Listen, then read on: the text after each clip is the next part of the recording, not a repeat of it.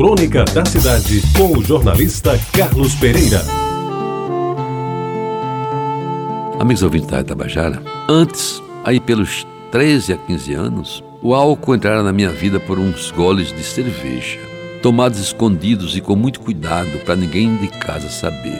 Era coisa de estudante ginasial do liceu, levado pelas mãos dos que já estavam no curso científico, e não passava disso. A não ser no carnaval, quando já depois dos 16 anos e com a devida autorização do juiz de menores, eu, com o patrocínio do meu tio Otávio, ia às duas matinês do carnaval do Clube Astreia, à época responsável pelo melhor carnaval da cidade. E muito econômico no preço e na saúde, tomava uns dois fogos astreanos, tirados de um enorme barril em que se misturavam, além de gelo, rum, martini cinzano e, segundo se dizia, um complemento com a boa aguardente, de preferência São Paulo, porque a temida e querida rainha ainda não tinha aparecido por aqui.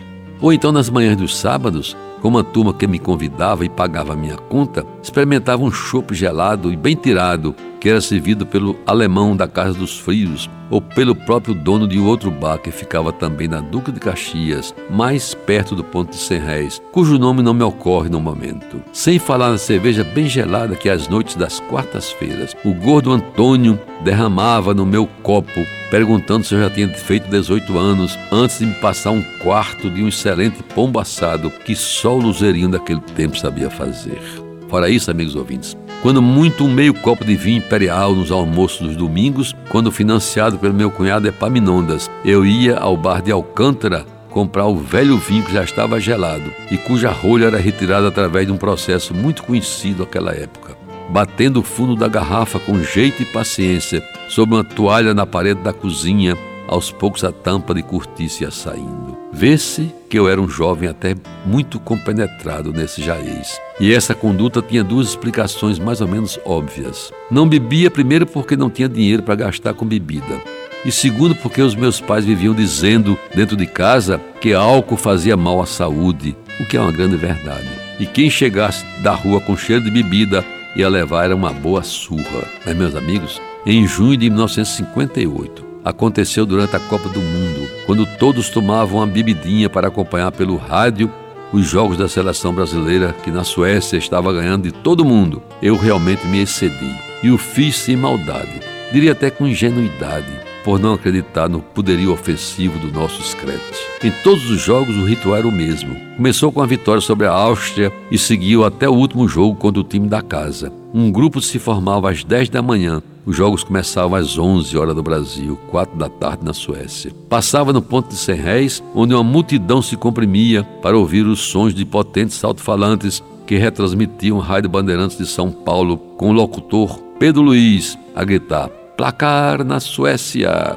E em seguida íamos para a casa dos irmãos Lira, na General Osório. Eram Braz, Teones e Mário, este meu colega de liceu. É bom se explicar que naquela época não havia televisão e a Copa era transmitida somente pelo rádio.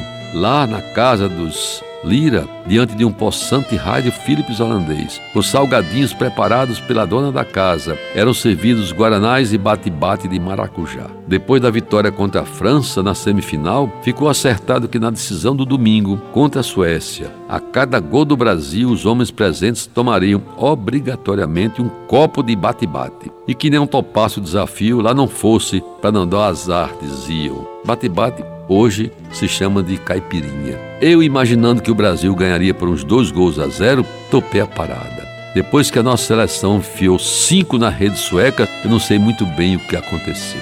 Só me lembro que vim acordar pelas 10 da noite, debaixo do chuveiro de casa, com uma água fria de doer e minha mãe falando sem parar.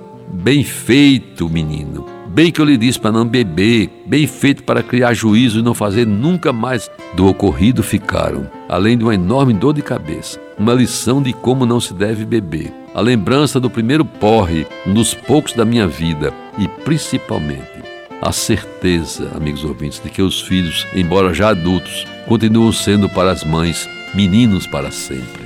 Você ouviu Crônica da Cidade com o jornalista Carlos Pereira.